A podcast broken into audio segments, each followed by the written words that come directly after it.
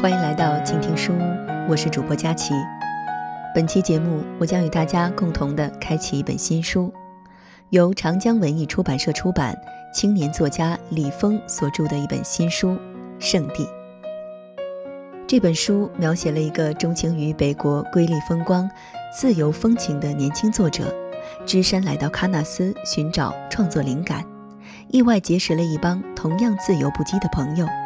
他们中有职业的野外摄影师，有哈萨克族的年轻司机，有辞职游历的都市女白领，有即将出国留学的富二代，有做租马生意的当地少年。在小城布尔津建立了根据地之后，他开始和朋友们一起像孩子般去探险。湖泊、森林、荒原、沙漠，这些神秘辽阔的边地景观。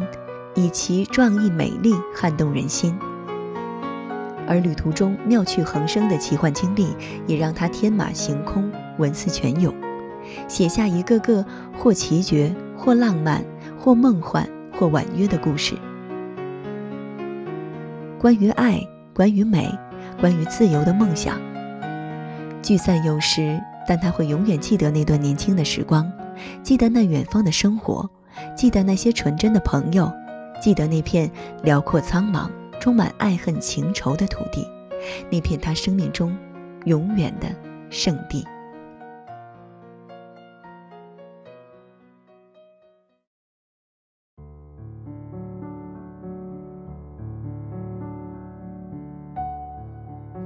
我是一个自由的写作者，在北疆创作小说。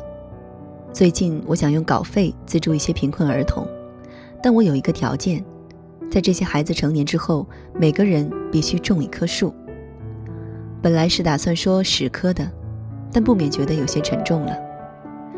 我将这个想法告诉我的朋友们，他们也很赞同，但问我是否要起草协议。我说我不准备起草协议，我只是想让他们明白一个非常简单的道理，一个简单且五光十色的道理。就像当初我来到这里。便是对自然的崇尚之心，对美丽神异之地的强烈好奇，促使我为他创作。喀纳斯，水怪生活的地方。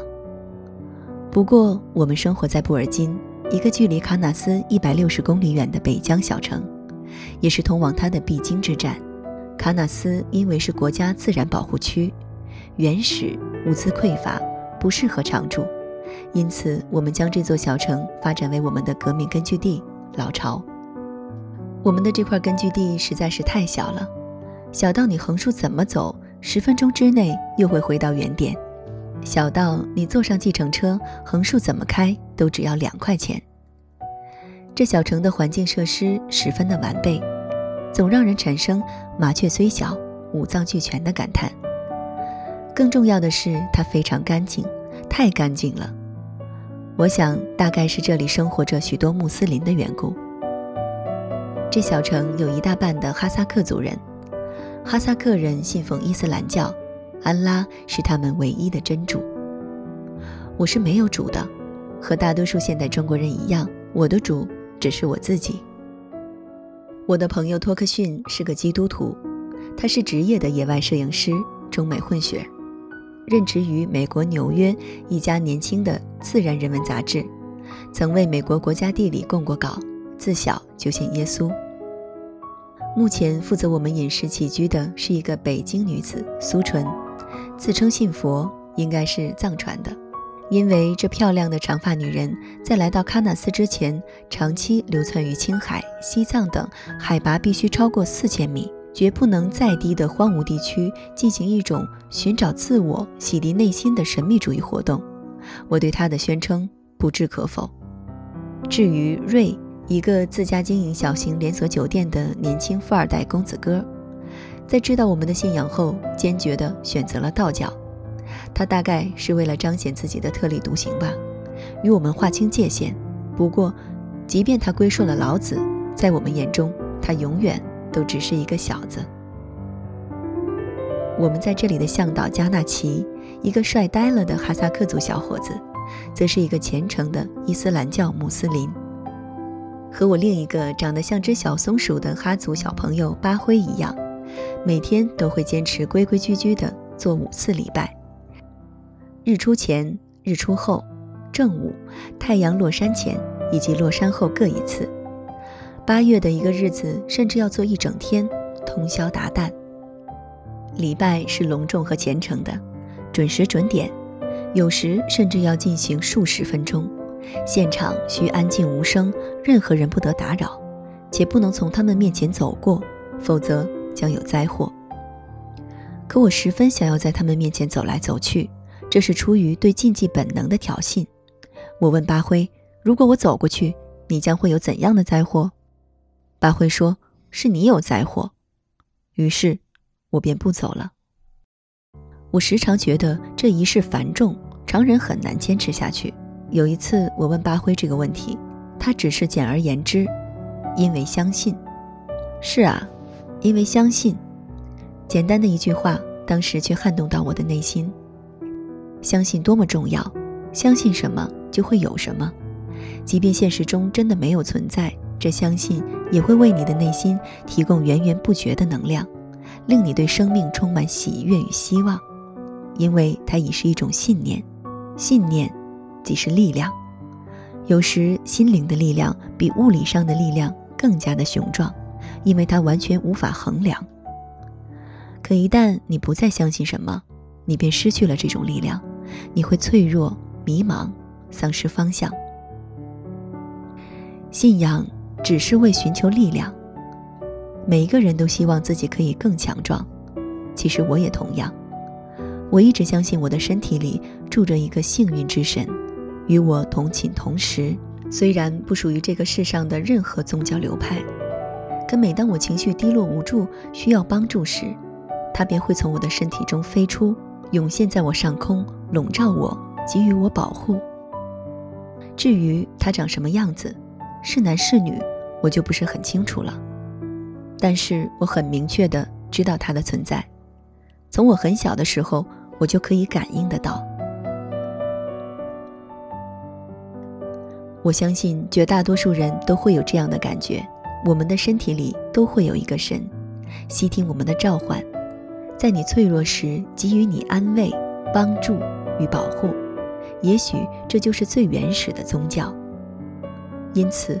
我也是有信仰的人，在我所信仰的世界里，自由自在就是唯一的教义。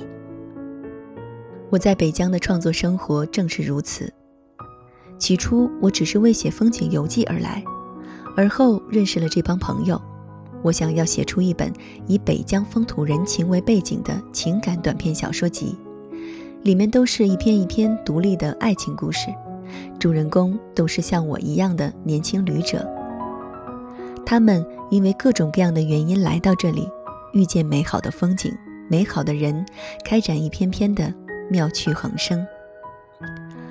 喀纳斯极美，湖光山色，五彩缤纷，给予我不断的灵感。当然，我也写发生在世界上各个角落的故事，男人和女人纠缠延绵的爱情。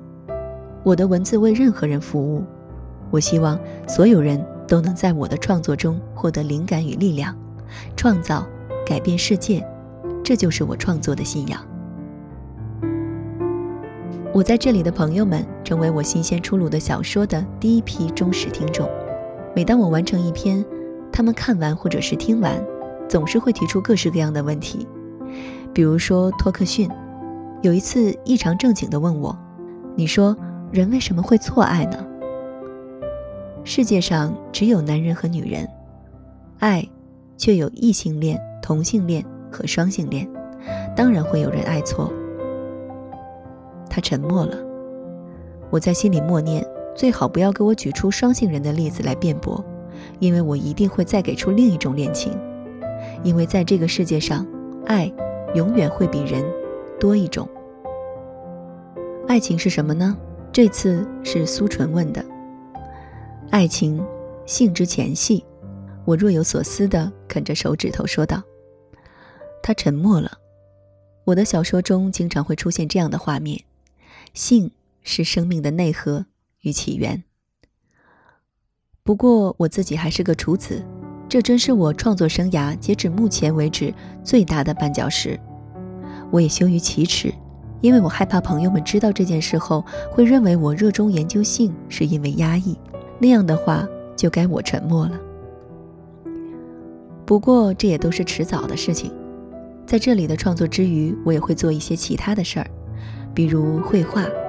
我从小学画，于是经常带着稿本，选一处漂亮的森林，在繁复枝桠间往岩石或巨大的树根上一坐，伴着鸟鸣风声开始勾勒，动情时写一首诗。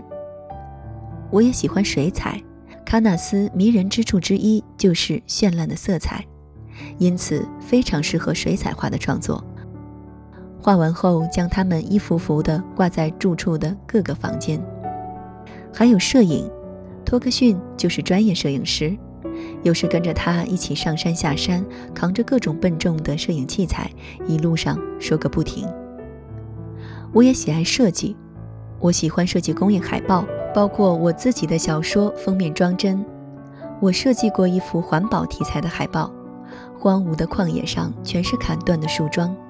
画面中心摆有一口棺材，寓意世界上的最后一棵树是口棺木。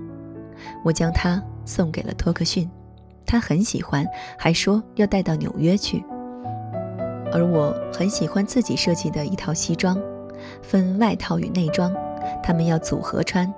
外套是浅灰蓝色，上面有晕染的非常浅的白云纹样，寓意为天空；而内装则是纯黑的。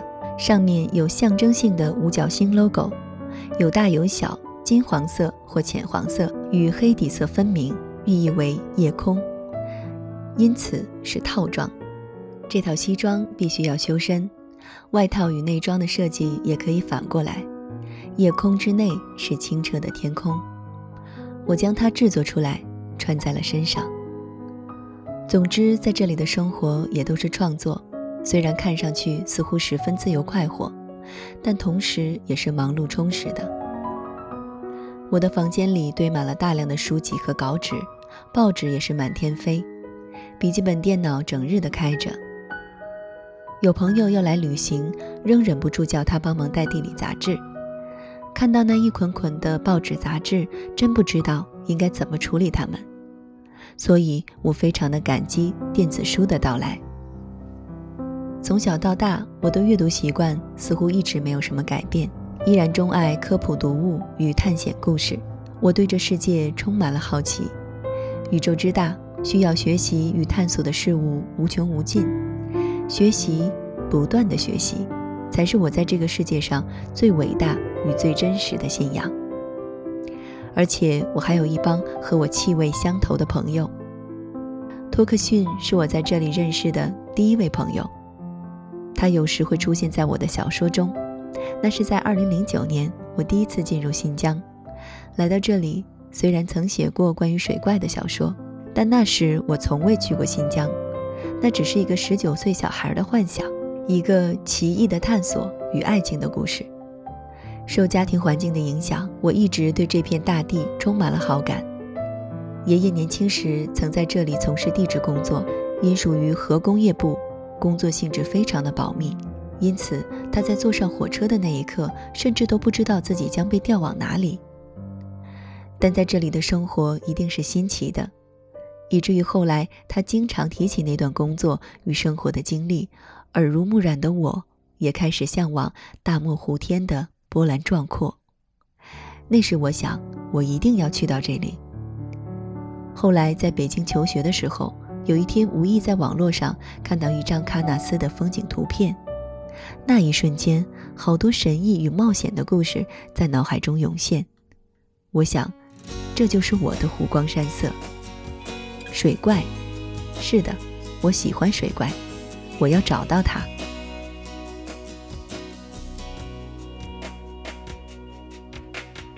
阵阵晚风吹动着松涛。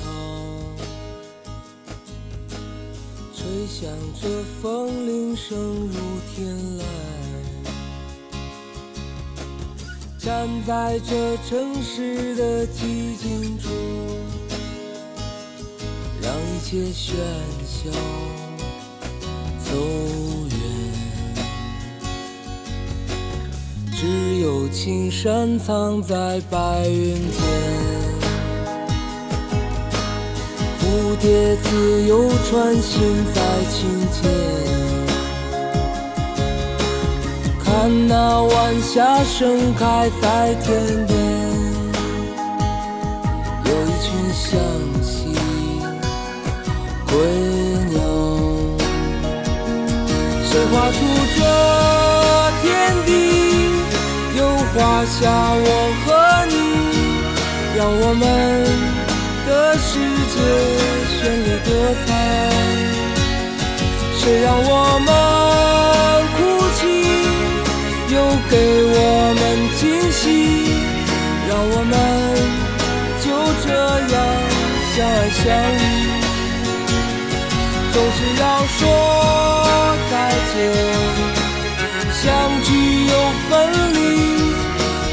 走在漫长的路上。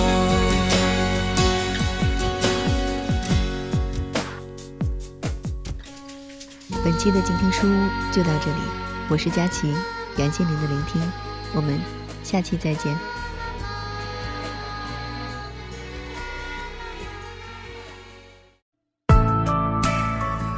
本节目由静听有声工作室出品，在公众微信搜索“静听有声工作室”或“我爱静听有声”的完整拼音，了解最新节目发布、歌单以及二零一五年的最新活动。安静聆听，让心宁静，静听有声，聆听内心的声音。